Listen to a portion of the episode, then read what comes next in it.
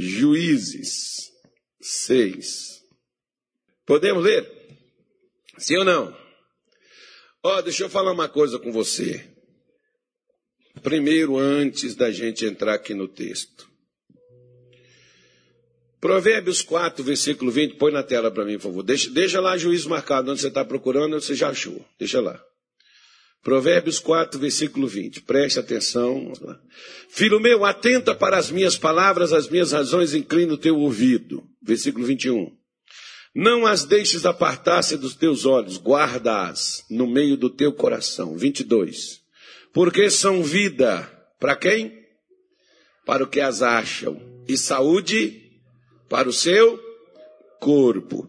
Agora, Salmo 107, versículo 20. Presta atenção. Presta atenção. Vamos ver o que, que Deus diz aí. Enviou a sua palavra. E o quê? E os sarou. E os livrou do quê? Então, todas as vezes que você estiver lendo a Bíblia, que você estiver escutando alguém na internet, na televisão, na igreja, no culto presencial, a palavra é enviada para curar você, para te sarar, seja do que for, depressão, dor, cansaço, câncer, tumor, hérnia, nódulo, caroços, seja o que for, a palavra é o seu remédio, beba ele, toma ele. E te livra da destruição, seja o que for que estiver destruindo você, maus pensamentos, coisas ruins que estão acontecendo contigo, cadeias que prenderam você, que fecharam você, a palavra é enviada para te livrar. Quando a gente mostra isso para as pessoas, a gente não precisa nem orar. A palavra já vem com remédio. Se você precisa da oração, depois de você ouvir a palavra, é porque você ainda não creu. Jesus, o que ele mais fazia era expor a palavra de Deus. Aquelas igrejas que quanto mais tem que orar pelas pessoas, é as igrejas que estão trabalhando com Bíblia fechada. Quando você abre a Bíblia, Jesus fazia exposição da palavra de Deus ensinava nos sábados, ensinava como era o costume. E ele outra vez ensinava. O, o, Jesus fazia um ensinamento. O povo de Deus é inteligente. As pessoas que vêm na igreja são pessoas que estão caçando já alguma coisa. Mas o que você tem que observar, que às vezes muitos pastores focou as coisas erradas na vida das pessoas. Não, vem que eu vou orar por você. Vem que eu vou te dar isso, isso aqui vai te curar. Isso aqui vai abrir seus caminhos. Não, irmão. A palavra de Deus. Pode dar o que quiser, mas não tira o foco da palavra, não. A palavra é o remédio. A palavra é o livramento. Ela não é falada para interter você no culto. Ela não é falada para poder te segurar aqui ela é a solução para você. Ela é o pão de Deus que é quentinho, colocado, servido na mesa para te alimentar. Mas se você não der crédito a ela, se você não acreditar nela, o profeta Isaías diz: Senhor, quem deu crédito à nossa pregação? A quem se manifestou o braço do Senhor? O problema não foi que a palavra não foi falada, é porque não deram crédito que deveriam ter dado à palavra. Quando nós damos o crédito à própria palavra, o, por onde eu vou, eu falo isso, eu alerto isso para as pessoas, e as pessoas que me ouvem, lá, lá por exemplo, em Rodonópolis, na sexta-feira, antes de pregar, mostrei esses versículos para as pessoas. Teve gente curada de nódulo câncer na hora lá. Vai testificar depois que o médico falou que tem, mas o nódulo, o tumor que estava lá, saiu após a pregação. Não precisou esperar a oração para ficar bom. Esporão calcânio, vá, mas estava, estava lá. O pastor deve publicar lá, colocar e mostrar para você o como parece assim. Eu estava falando com o pastor, parece que é brincadeira, não é. É que fica tão fácil tão fácil quando você ouve, recebe, quando você acata a palavra de Deus, você recebe ela no seu coração, ela cura você. No final do culto, escuta o que eu estou te dizendo. Né? Não, precisa chegar nem momento da ceia. Eu já vi pessoas, quando eu preguei sobre, a, sobre o que, que é o comer, o comer o pão na ceia, beber o cálice, e a pessoa entende aquilo ali, e a pessoa ser curada. Na hora, instantaneamente. É na hora. Quando é que Deus vai me curar? Quando é que Deus vai me abençoar? Quando você entender. O dia que você entender a palavra, a palavra é para isso, é para curar, é para livrar você. Mas nós não, nós achamos que é a oração aquele homem santo, aquele homem profético, aquele homem de Deus, chega lá e fazer oração por mim, minha vida vai mudar. Mas não. Você tem que crer na palavra de Deus. Quando você crê nela, muda. Então diz assim, quer ver, olha? Nós vamos, nós vamos falar um pouquinho sobre isso. Juízes 6. Porém, os filhos de Israel fizeram o que parecia mal aos olhos do Senhor, e o Senhor os deu na mão dos medianitas por sete anos. E prevalecendo a mão dos medianitas sobre Israel, fizeram os filhos de Israel para si, por causa dos medianitas, as covas que estão nos montes, e as cavernas, e as fortificações. Porque sucedia que, semeando Israel, subiam os medianitas e os amalequitas, e também os do Oriente contra eles subiam, e punham-se contra eles em campo, e destruíam a novidade da terra até chegarem a Gaza. E não deixavam mantimento em Israel, nem ovelhas, nem bois, nem jumentos. Porque subiam com seus gados, suas tendas, vinham como gafanhotos em tanta multidão que não se podia contar, nem a eles, nem aos seus camelos, e entravam na terra para a para quê? Para a destruir, Assim, Israel, o que, que aconteceu com a situação de Israel, irmão? Empobreceu muito pela presença dos medianitas. Então, os filhos de Israel clamaram ao Senhor, oraram, né? E sucedeu que, clamando os filhos de Israel ao Senhor, por causa dos medianitas, ó, ó a solução, ó. Enviou o Senhor um profeta aos filhos de Israel. Ponto. Vamos parar aqui. Não é vírgula. Vamos dar uma parada aqui. Todas as vezes que Deus colocar alguém dele no caminho de qualquer pessoa é para mudar aquela vida. Todas as vezes que Deus colocar você no caminho de um homem que o serve, pode ser uma mulher também, não tem problema não.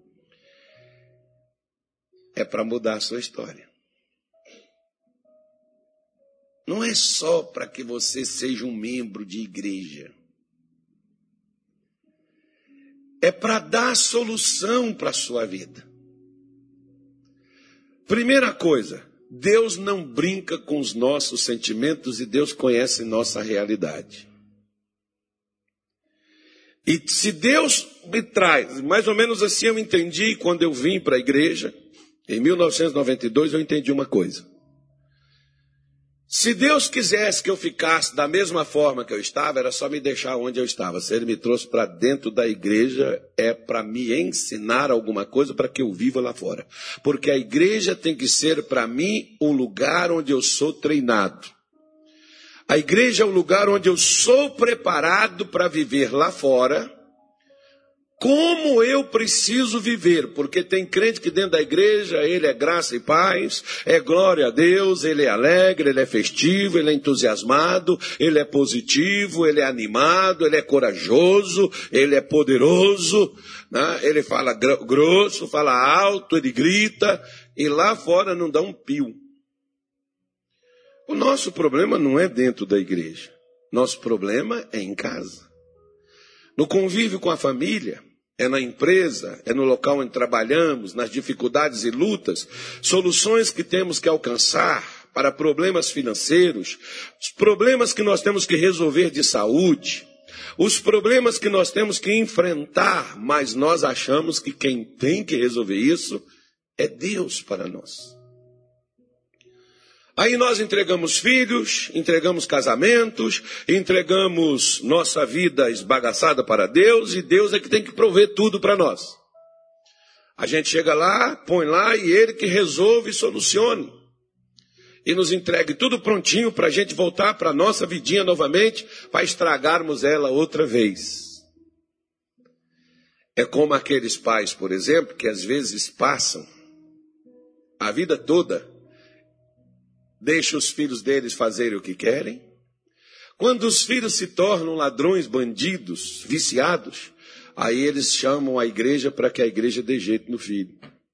Aí o pastor tem que ir lá visitar, o pastor tem que atender, o pastor tem que mudar aquela história, fazer uma oração forte, para tirar aquele capeta que eu fiquei 15 anos treinando aquele demônio para poder agir daquela forma. Deixando, não, porque pastor, meu filho não quer ir para a igreja. Ah, quantos anos ele tem? Ele tem seis anos. É, porque não, não, não sente bem, na igreja não tem isso, não tem aquilo. Pois é, quando a gente tinha seis anos, não optava nada, né? A gente não entrava nem na conversa de adulto. Mas algumas pessoas vão estragando os outros dessa forma, como a pessoa vai estragando o casamento, vai brigando com o marido, vai maltratando a mulher. Depois a mulher resolve ir embora, a igreja tem que buscar de volta. A igreja que tem que ir lá consertar o estrago que eu fiz no emocional da minha mulher, desprezando, rejeitando, maltratando, sendo mal educado, sendo grosso. Aí Jesus é que tem que dar jeito na minha mulher quando ela resolve ir embora. Aí alguém tem que entrar, trazer um azeite, ungir, fazer uma oração forte para trazer ela de volta para casa. Quando fui eu que a enxotei. É assim que às vezes muitos de nós tentamos resolver os problemas. Então preste atenção. Quando eles se embaraçaram, o versículo de número 1 diz assim: Porém, os filhos de Israel fizeram. O que que levou aquele caos? O que eles fizeram. O que que vai acabar com o caos? Fazer diferente do que fez. O que que levou o esfriamento do casamento? O que a mulher passou a fazer e o marido também. O que que trouxe um problema de saúde na minha vida? O que eu passei a fazer.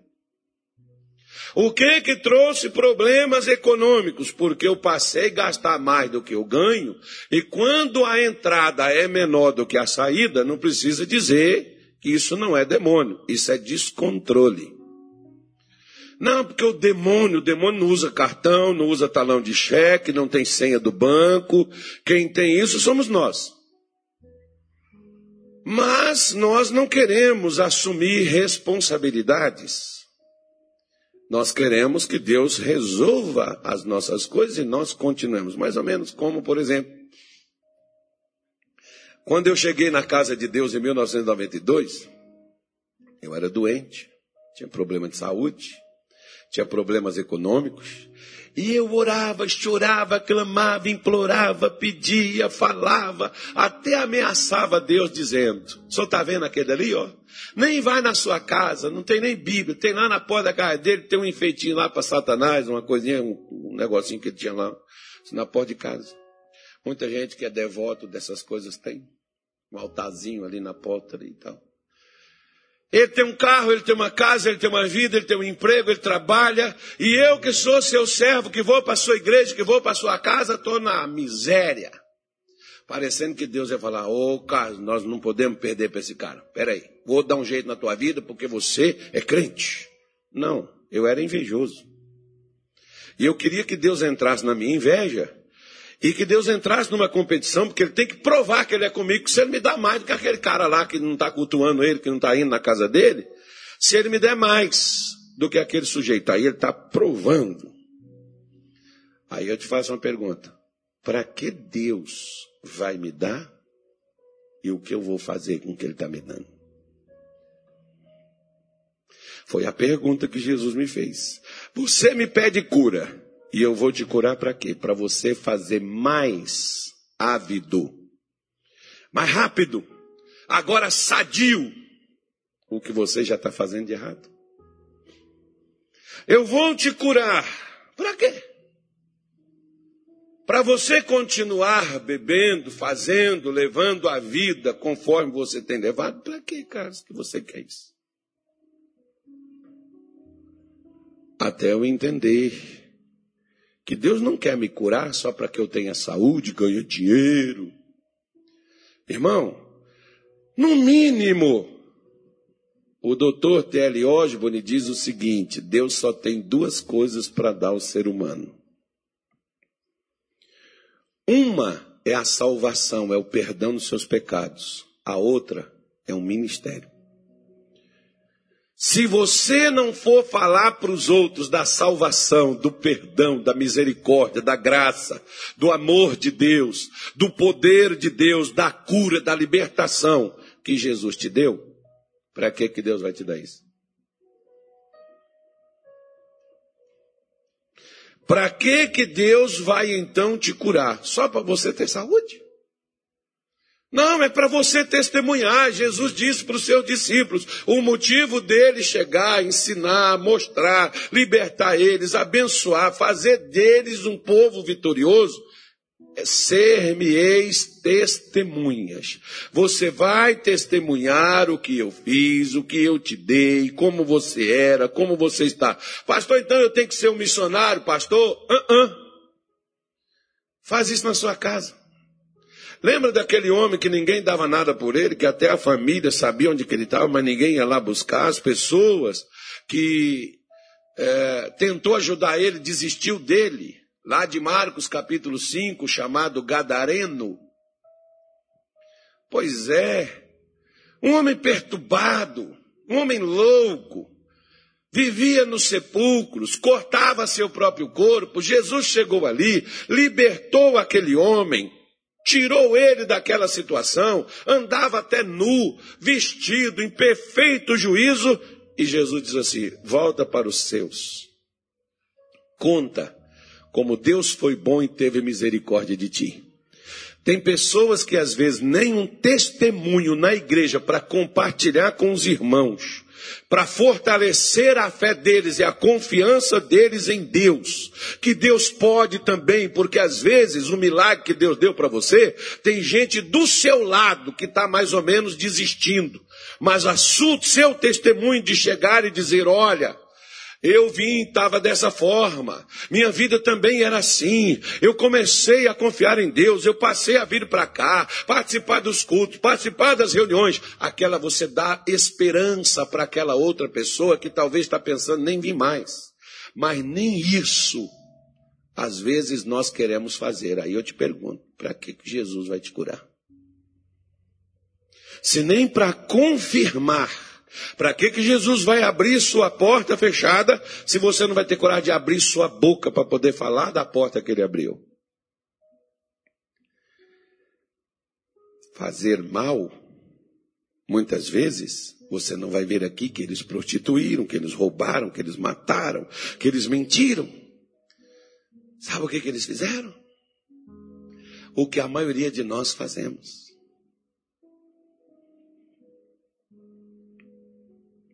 Medo. Olha o que o medo levou eles a fazerem: cavernas, covas, fortificações. O que eu vejo de um punhado de, até de crente, pastor, eu não vou para a igreja enquanto não tiver a picadinha enquanto não tiver livre do perigo, e o perigo passou. Aí eu volto para frequentar os cultos, porque o nosso Deus é um banana, que nem dessa praga ele pode livrar a gente. Ele é mole. Não, os homens têm uma coisa que eles fazem que é bem mais prático, que é bem mais rápido e que te deixa tranquilo e sossegado. E aí a gente pergunta: estão levando e estão livrando? Está acontecendo? Ah, não. Está acontecendo a mesma coisa. Não, mas está fora de perigo. É. Tá bom, mora num condomínio bem fortificado, onde tem segurança, guardas, cachorro, guardas armados. O demônio passa do mesmo jeito, entra, dá um ataque cardíaco. Você não vê o irmão falando aqui, um AVC. Podia ter tido aí uma isquemia, podia ter tido aí ficado torto, podia ter ficado debilitado. Porque nós não estamos imunes a ataques do mal, mesmo sendo crentes. Mas uma coisa é o mal nos atacar e levar vantagem sobre nós. A outra coisa é o mal nos atacar e cair aos nossos pés e não deixar rastro na nossa vida. Tem diferença nisso, irmão. E esse é o problema, porque às vezes, da mesma forma que o mundo está agindo, os crentes estão iguais. Quando os crentes é o sal da terra e a luz do mundo, o mundo já não está lá essas coisas. E não acha nos crentes uma direção para onde que eles vão. Estão perdidos. Aí nós temos que fazer para nós o nosso próprio meio de defesa, nós temos que fazer para nós o nosso meio de proteção, nós temos que fazer para nós o nosso lugar né, onde a gente possa estar seguro, porque a sombra do Altíssimo já não é tão segura assim.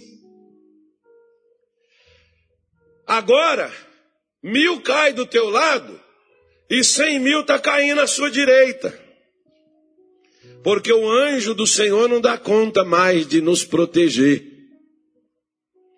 Porque as nossas atitudes são como as atitudes de Israel. O medo, a dúvida, a insegurança, o desânimo, nós mesmos estamos procurando a própria solução para a nossa vida. Nós não somos diferentes da época de Israel para os dias de hoje, a gente copia eles quase que em tudo, inconscientemente, mas estamos tendo as mesmas atitudes. Confiamos mais naquilo que nós fazemos do que naquilo que Deus pode fazer por nós. Confiamos mais no que nós provemos do que naquilo que Deus pode prover. Então Deus deixa para você resolver seu problema. Já que ele não é o seu provedor, ele não é o seu pastor, ele vai faltar contigo, ele deixa você resolver sua questão, e sua questão levou você aí para onde você está. Como Israel, arruinado. Porque às vezes nós acreditamos que o homem pode nos livrar de muitas coisas. Tanto que você pode ver que crentes, quando tem problema de finanças, eles vão nas financeiras ou nos agiotas pegar emprestado. Eles não vão até os seus joelhos e dobra-os, e diz: aquele que abre os céus, o seu bom tesouro, dá chuva no tempo certo, abençoa o trabalho de suas mãos para que você empreste, porém não tome emprestado, mas é mais fácil ir no agiota do que ir a Deus. É mais fácil beber alguma coisa do que abrir a boca para falar. Ingerir é melhor do que falar. Deus não é mais confiável como foi confiável para aquela mulher de Marcos capítulo 5, a chamada mulher do fluxo de sangue. Deus já não é mais confiável. Porque aquela mulher que já não tinha mais esperança, não tinha mais tratamento para ela, remédio para ela, porque tudo que ela tomou e fez e usou só piorou sua situação, não resolveu. Mas alguém chegou lá para ela e falou de Jesus para ela, e aquela mulher começou dizendo: Se eu tão somente tocar nas suas vestes, eu sararei. E ela foi. E ela tocou. E quando ela tocou, o que não deu esperança, o que não resolveu o problema para ela, um toque. Não precisou Jesus pôr a mão, não precisou Jesus mandar ela beber uma água ungida, não precisou Jesus mandar ela dar um voto, dar uma oferta. Um toque curou ela de um problema de 12 anos. Por quê? Porque enquanto ela estava fazendo para si um meio de se livrar daquela doença, ela só piorou cada vez mais. O dia que ela foi até a fonte que cura, ela instantaneamente é curada. Deus está esperando que você e eu deixemos o nosso medo, deixemos as nossas inseguranças, Deixemos as nossas soluções paliativas, que por algum momento você vai estar, para recebermos uma definitiva. Por quê? Porque eu vou te dizer uma coisa. Quando algo vem contra nós, meu irmão, não vem só para estar presente na nossa vida, nos azucrinando, roubando nosso sono, tirando nosso emprego, tirando nosso sossego. Não, quando algo vem na nossa vida, você sabe para que, que vem? Vem para matar. Te dá notícia triste. Essa doença que veio, que está aí em você, ela não está aí só para fazer você gastar com remédio, não, ela está aí para te matar. Esse problema lá na sua casa de nervosismo, briga, desencontro, destempero, descontrole emocional, aquilo ali é para levar à loucura, tá? Aquilo ali não é só para criar confusão, intriga entre marido e mulher, não. Aquilo ali é para separar o seu casamento. E se bobear, até mata. Mas nós, às vezes, imaginamos que não a presença dos medianitas na vida do povo de Deus trouxe a eles uma pobreza. Como a presença, por exemplo, de um problema que você não consegue resolver. Não é que o problema não tem solução, não. É porque nós não conseguimos resolver.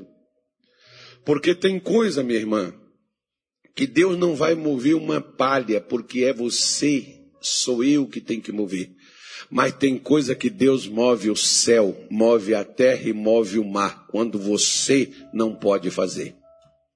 Mas quando você está fazendo o que você pode, Jesus, por exemplo, disse assim: Ide por todo mundo, pregai o evangelho a toda criatura. Ele mandou a gente fazer o quê? Ele mandou a gente ir pregar. Agora, quem é que vai causar as transformações, o impacto, as curas, o milagre, a transformação? Somos nós? Eu não. Quem vai fazer é Ele. Quem vai libertar, quem vai curar, quem vai prosperar, quem vai abrir caminhos, quem vai fazer é Ele, não sou eu. Ele só mandou eu ir pregar. Quem vai trazer confirmação sobre o que estou pregando é Ele, não sou eu. Por isso que eu posso ir e falar com ousadia e com coragem. Você pode ver, por exemplo, que o povo de Israel semeava. É interessante porque às vezes a pessoa, ela tá com um problema, mas ela tá lutando. Ela tá com dificuldade, mas ela tá batalhando.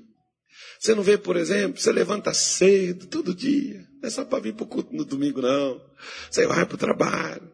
E você trabalha, trabalha, parece um animal de carga, produz, e tudo que você produz, pum, some. Seu patrão leva a maior parte. Ele enriquece no seu suor, a seu, seu custo. E você, às vezes, em casa só come e bebe. Não tem nada. E você vai só cada vez mais perdendo condição de produção. E quando você perde a condição de produção, você começa a diminuir a sua condição de vida. Você vê mais ou menos assim: quem ganhava três, quatro salários, cinco, quando trabalhava, tinha uma condição melhor de vida, aposentou, pagou só sobre um salário mínimo, recebe agora um salário mínimo. Se com quatro, cinco as condições não eram lá tão boas, como é que vai ser com um? É, pastor, mas eu envelheci e tal, agora minha aposentadoria é só isso, eu tenho que me adaptar, me conformar com isso aí. Pois é. O que Satanás quer é que você empobreça, é que você perca qualidade de vida, é que você entre em pânico para que você mesmo tenha que prover ao invés do provedor. E aí muitos, às vezes, desmiolados, desconcentrados, pressionados, porque Salomão diz que a pressão faz até o sábio endoidecer. Muitos ficam doidos, começam a agir com desonestidade, a roubar, a dar o tombo, a agir de uma forma desonesta, passa até mesmo família, amigo, patrão, vizinho para trás, para se dar bem em alguma coisa. Criamos um próprio meio da gente amenizar um pouco as dificuldades que nós temos. Mas mesmo assim, nós silenciamos, calado estávamos, calados continuamos, e Satanás continua dizendo assim: fica tranquilo, continua. Isso é só um momento que você está passando, mas logo vai melhorar. Vai vir coisa boa. Por isso que no final de todo ano as pessoas dizem assim: Adeus, ano velho, feliz ano novo, que tudo se realize no ano que vai nascer. Muito dinheiro no bolso, saúde para dar e vender. Aí não tem saúde e não tem dinheiro nem pro Peru na ceia do ano novo. E acabou tudo. Não tem nada, pastor. Não sei como é que vai ser. Ore por mim, para Jesus me dar a vitória. Ah, orar por você? Não foi o profeta que falou assim: Senhor, eu estou aqui, estou pronto, e eu, eu, quero, eu quero que o Senhor me mande onde tem desgraçado, miserável, arruinado, lascado, doente, onde tem gente sofrendo com cão, com capeta. Não era o profeta que estava orando, não. Quem estava orando aqui é quem estava no bagaço.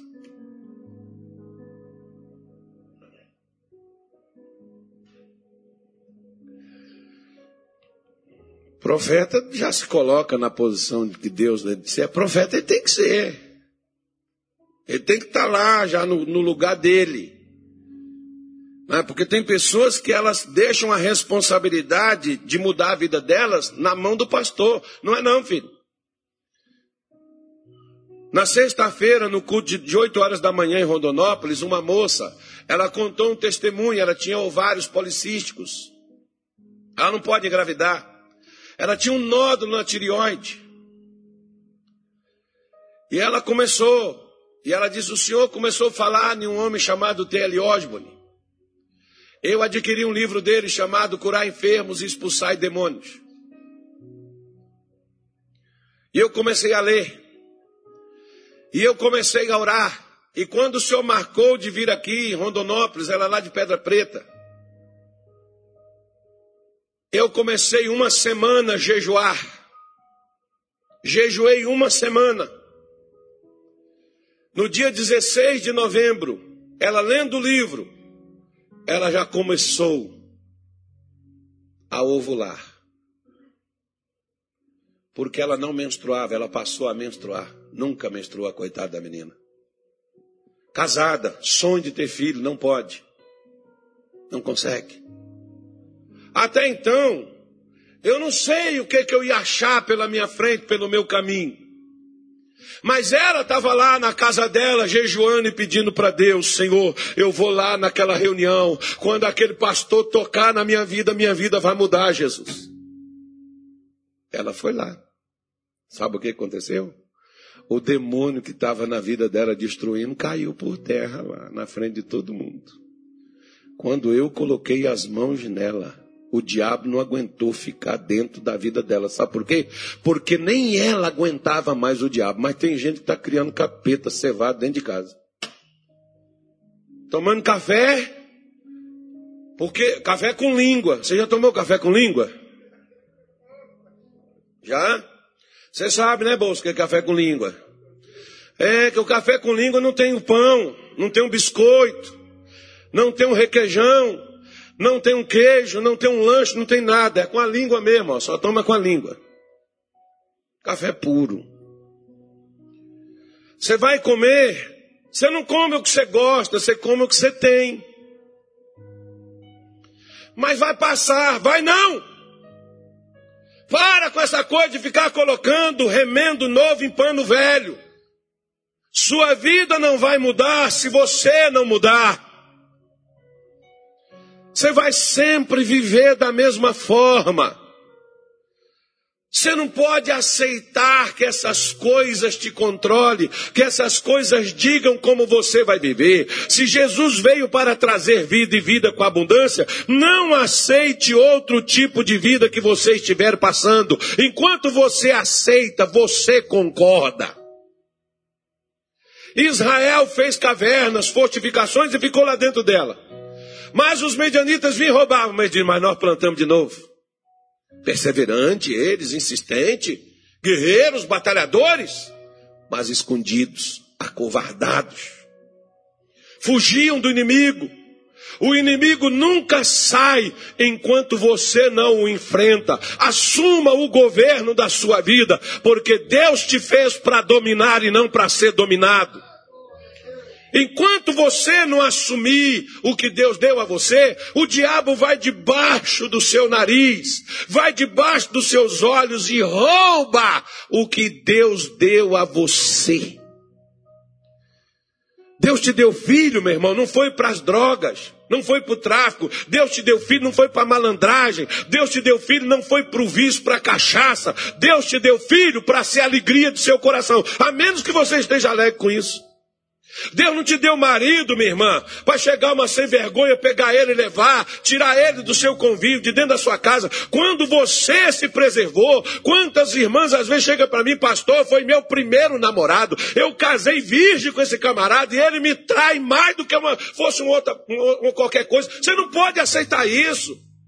Você se privou.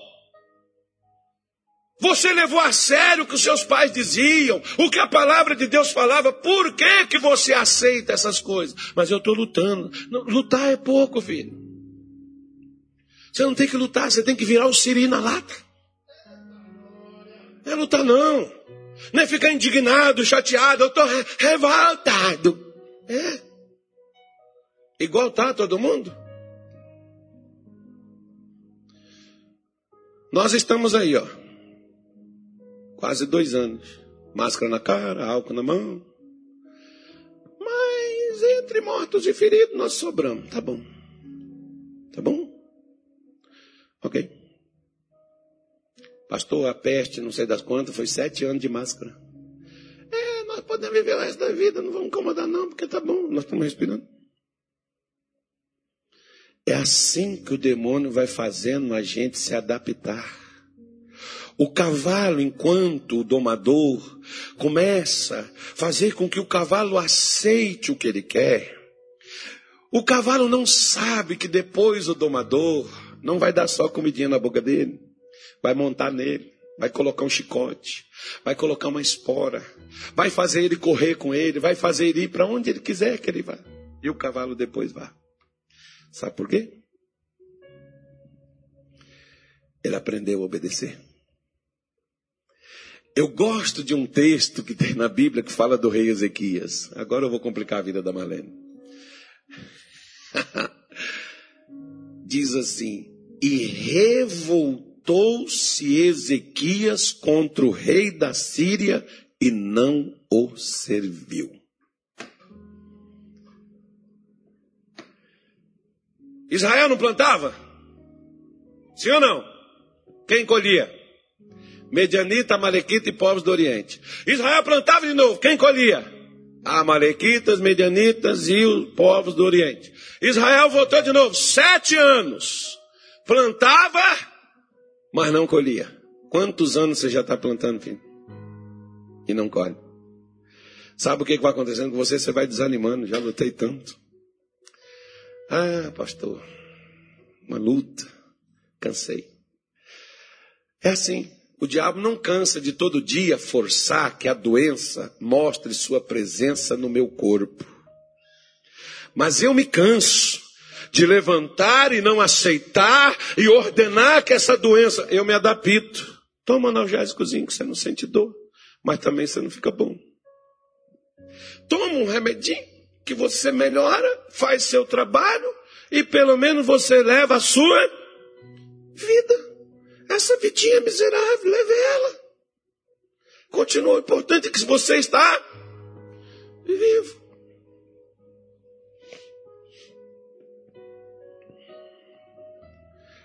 Sabe por que, que Deus não te muda? Porque nem você está necessitado e sedento de mudança. Ele só dá água para quem tem sede. Ele só dá pão para quem tem fome.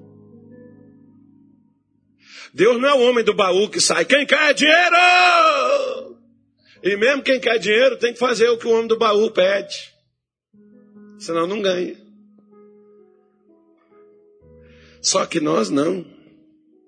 Nós estamos tão acostumados a sermos roubados, saqueados, a sermos presas, a sermos destruídos, que nós nem, nem estranhamos mais. Você está chorando de barriga cheia, seu mal agradecido. Quantas pessoas não têm o que você tem, mas o que você tem é o que Deus prometeu? Não. Então você não deve conformar, você nunca deve se conformar, a menos do que seja com aquilo que Deus prometeu a você.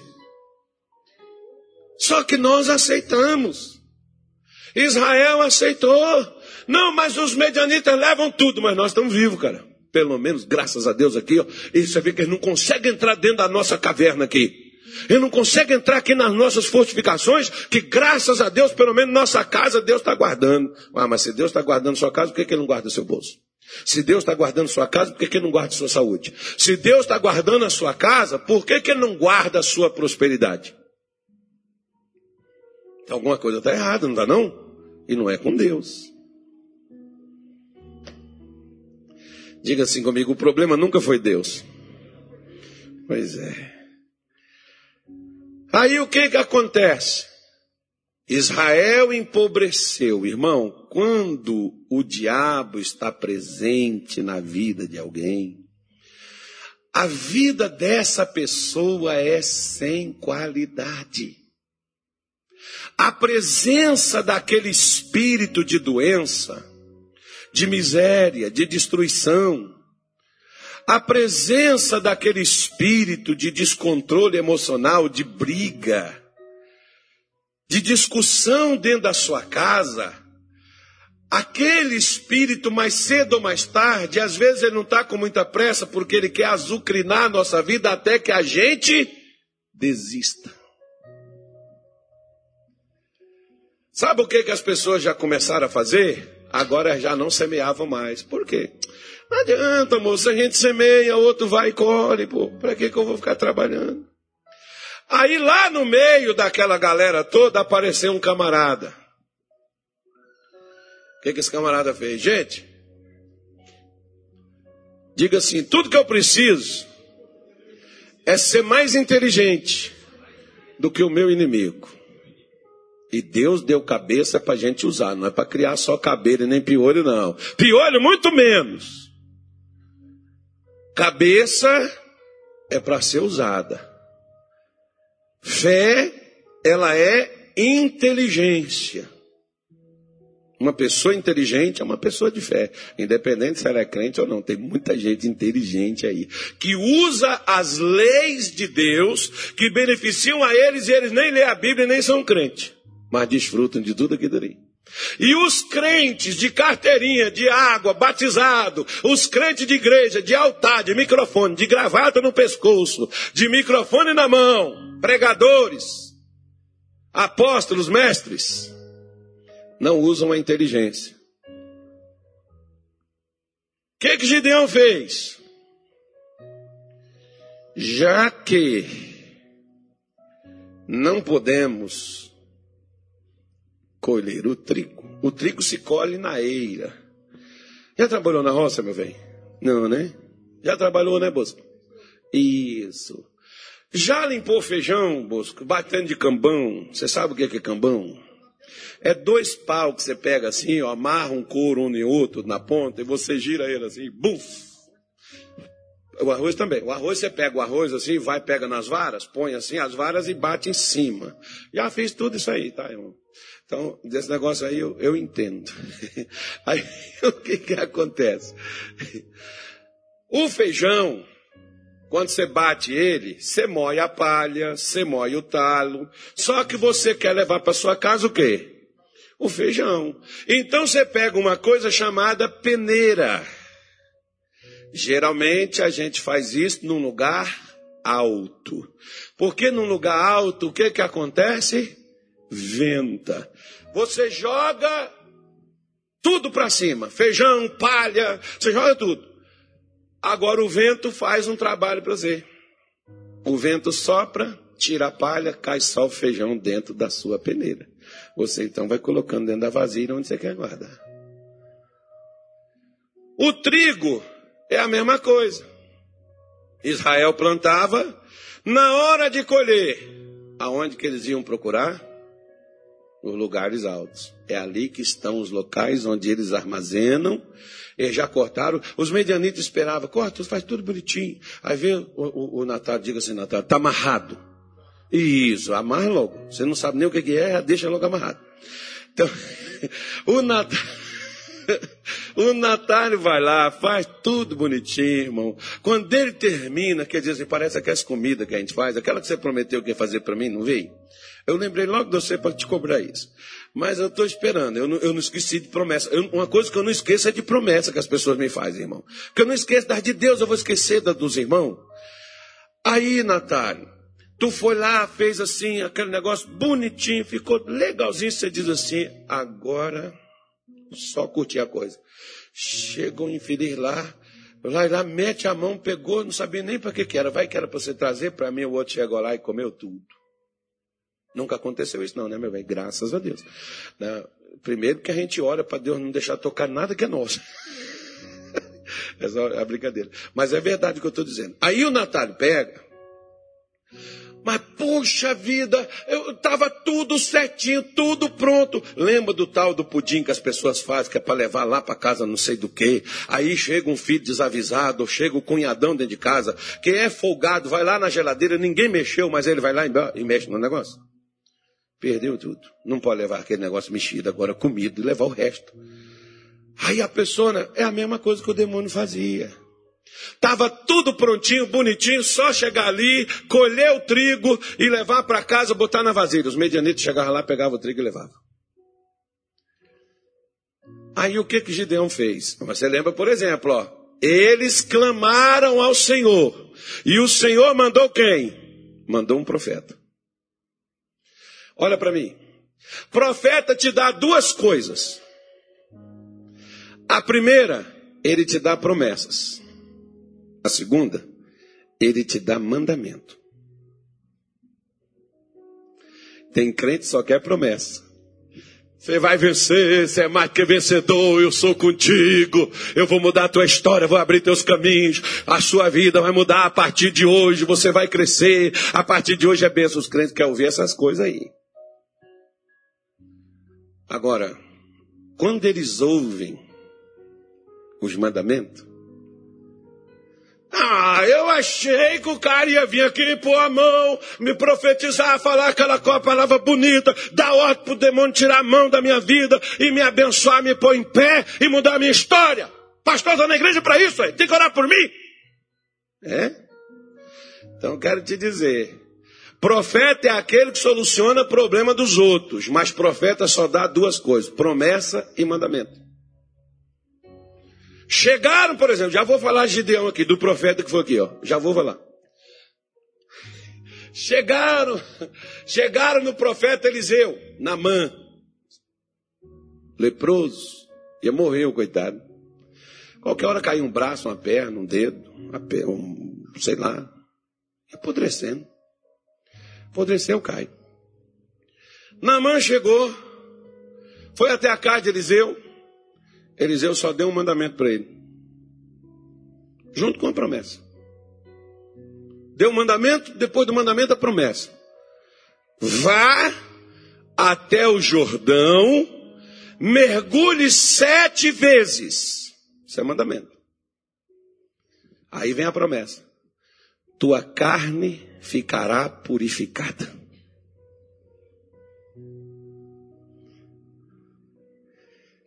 É engraçado como as pessoas, às vezes, elas só querem as promessas.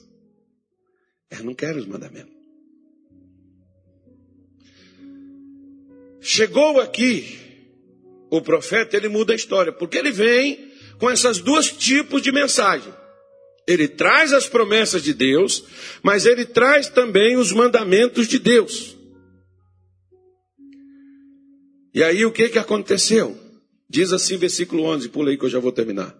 Então o anjo do Senhor veio e assentou-se debaixo do carvalho que está em Orfra, que pertencia a Joás, a Biezerita.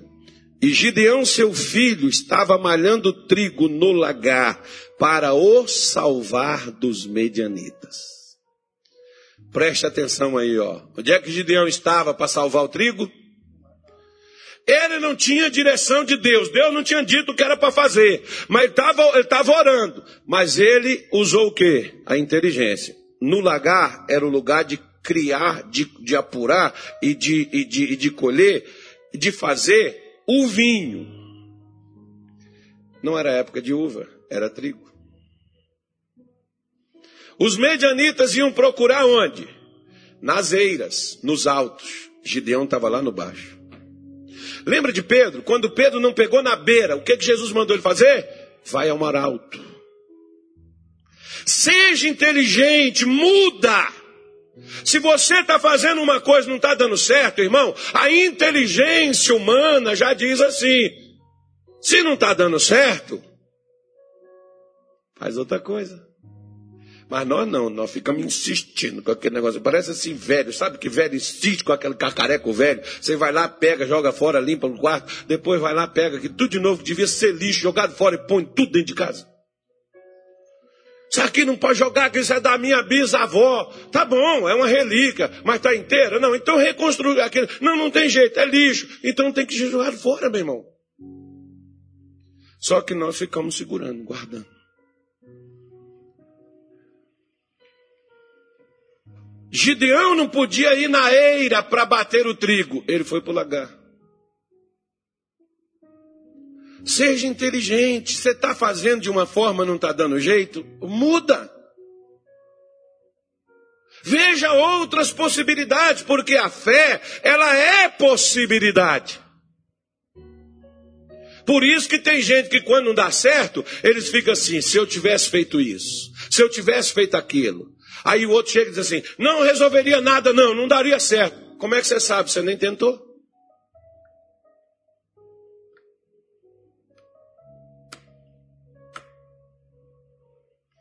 O que que aquilo era? Possibilidade.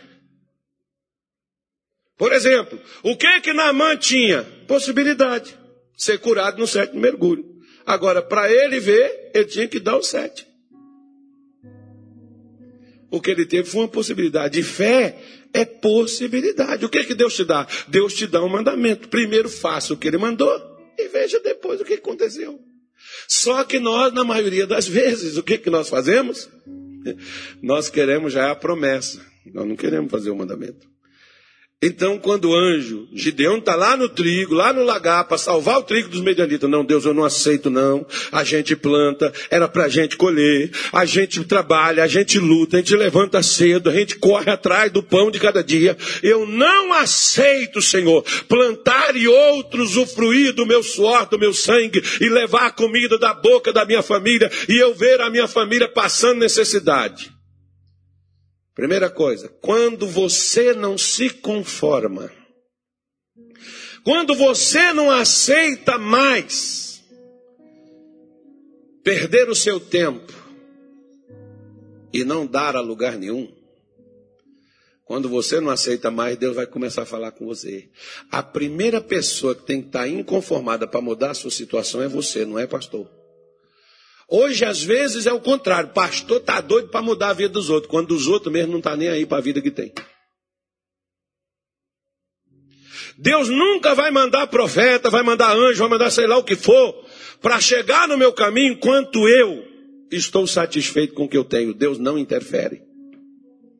Deus não age. Deus só move quando você se move se você se move. Às vezes nós estamos igual lá em Governador Valadares. Quando eu morei lá, lá tinha três coisas. A companhia de água era SAI. A companhia de saneamento básico era SEMOVE. Aquela coleta de lixo, aquele negócio, tudo, é, rua, é, encanamento. Não, é, era o SAI. Aí aquela limpeza, recolher lixo, esse negócio, era se move. Aí o pessoal em Valadares dizia assim: aqui nós temos dois problemas, nem sai nem se move. Porque... então tem gente que está assim. Né? Ele não se move, mas ele quer que Deus move. Se você não está movendo para resolver seu problema, eu não vejo médico chegando na porta de casa e dizendo assim: tem algum doente aí, porque eu sou doutor, estou aqui né, para poder ajudar quem está doente. Tem algum doente? Não vejo isso, não, irmão. Não vejo. O médico não vai. Eles põem lá as propagandas deles lá na televisão, da clínica X, do que eles fazem, do não sei o que lá mais, papapá, e você recebe dentro da sua casa. Se você quiser, você vai lá na clínica. Aí ele vai te consultar, aí ele vai fazer exames, e aí depois ele te dá a conta. Uau, essa é a mais bonita. Aí o que que acontece? Nós vemos, por exemplo, que Gideão está lá debaixo, está lá no lagar, malhando o trigo para salvar o trigo dos medianitas, e o versículo 12 diz assim: Então apareceu o anjo do Senhor e lhe disse: O que, é que o Senhor diz para ele? Vamos lá, todo mundo de novo. O Senhor é contigo.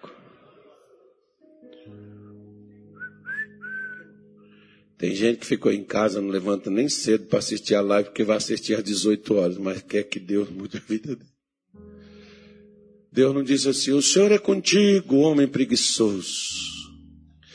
O Senhor é contigo, homem desanimado. O Senhor é contigo, folgado. O Senhor é contigo, esperto. O Senhor é contigo, malandro. Não, ele diz: O Senhor é contigo, varão valoroso. O que é um varão valoroso? É uma pessoa corajosa, que está mexendo, ela não mexeu onde vai mudar, mas ela está mexendo que ela pode mexer para mudar a vida dela. É essas pessoas que Deus encaminha, é essas pessoas que Deus abre os caminhos, é essas pessoas que Deus mostra o que fazer, como fazer para mudar a história da vida delas. Porque se você começou a se mexer, Deus vai mexer em seu favor. E o que Deus tiver que mexer, Ele mexe o céu, Ele mexe a terra, Ele mexe o mar, mas o desejar virá para a sua vida. O que você está mexendo para chegar, vai chegar. Por isso que nós não podemos, de forma alguma, aceitar que nas nossas vidas as coisas sejam como a vida quer. Não, meu irmão. Jesus perguntou para Bartimeu: O que você quer que eu faça? Você tem que ir com Jesus até que você ouça isso. Até que Deus chegue e dizer: Eu sou contigo. Eu estou com você, rapaz.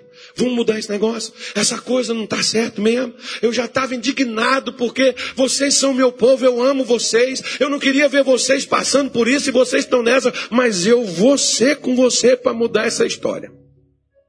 Vai nessa tua força. E tu livrarás Israel das mãos dos medianitas. Então Deus está mostrando para ele. Deus deu para ele uma promessa. Lá um pouquinho na frente, você vai ver que ficou uma discussão aí, né? Esse irmão, Senhor, sou, sou pequeno, Senhor, não sei o que, papapá, lelê, tantantã, tantantã. E aí Gideão foi lá, pegou, fez um sacrifício e tal. Mas Deus mandou Gideão fazer uma coisa. Ele diz assim, Gideão. Lá no versículo 26, ó.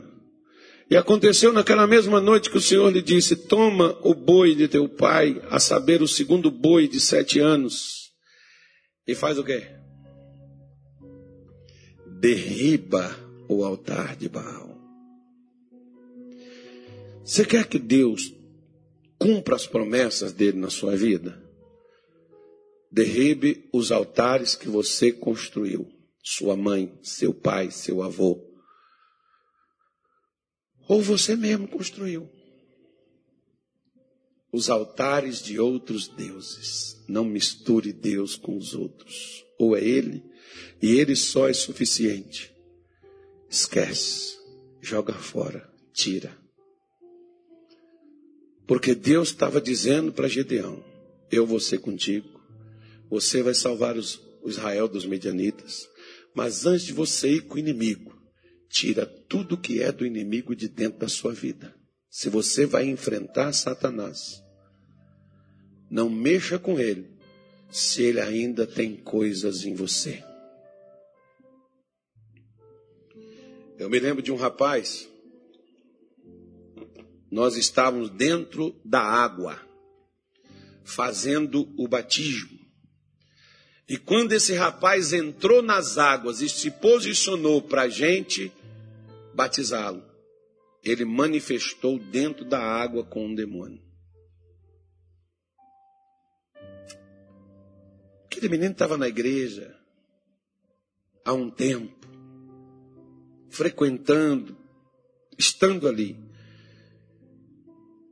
Como a gente já tem um certo conhecimento de algumas coisas, eu fiz o demônio dizer por que, que o demônio estava manifestando nele. E o demônio disse, porque ele tem algo meu na vida dele. E enquanto ele não tirar, eu estarei presente na vida dele. Ele pode batizar, ele pode fazer o que ele quiser. Mas eu terei a vida dele na minha mão. Falei, demônio, você vai esconder aí? E eu quero falar com o rapaz. O demônio saiu ali por um momento, chamou o rapaz e disse: O que, que é que você fez uma vez um pacto? E tem algo que lhe deram e que você carrega e está com você no seu corpo agora que você está descendo as águas. Ele enfiou a mão, pegou um colar, tirou um negócio de dentro, uma corrente de ouro, um negócio bonitinho, bem feitinho, mas era de um pacto que ele tinha feito quando ele frequentava outros cantos. Estava lá pendurado no pescoço dele, por lá de dentro da roupa, onde ele estava se deitando, onde ele ia ser batizado. Enquanto o diabo tiver legalidade na minha vida ou na sua, não adianta ter as promessas. Desliga. Desliga que as promessas começam a se cumprir. Não brinca com isso. Isso é coisa séria. Não, pastor, o povo de Israel adorava a Deus e também adorava Baal. Elias chegou lá e disse assim: Até quando cocheareis entre dois pensamentos? Se Deus é Deus, siga. Se Baal é Deus, siga Baal. Ou uma coisa ou outra. Não misture as duas. Isso é igual água e óleo. Não se mistura. É igual fogo e gasolina. Não se mistura. Deus é mais do que suficiente, você não precisa de mais do que, que isso.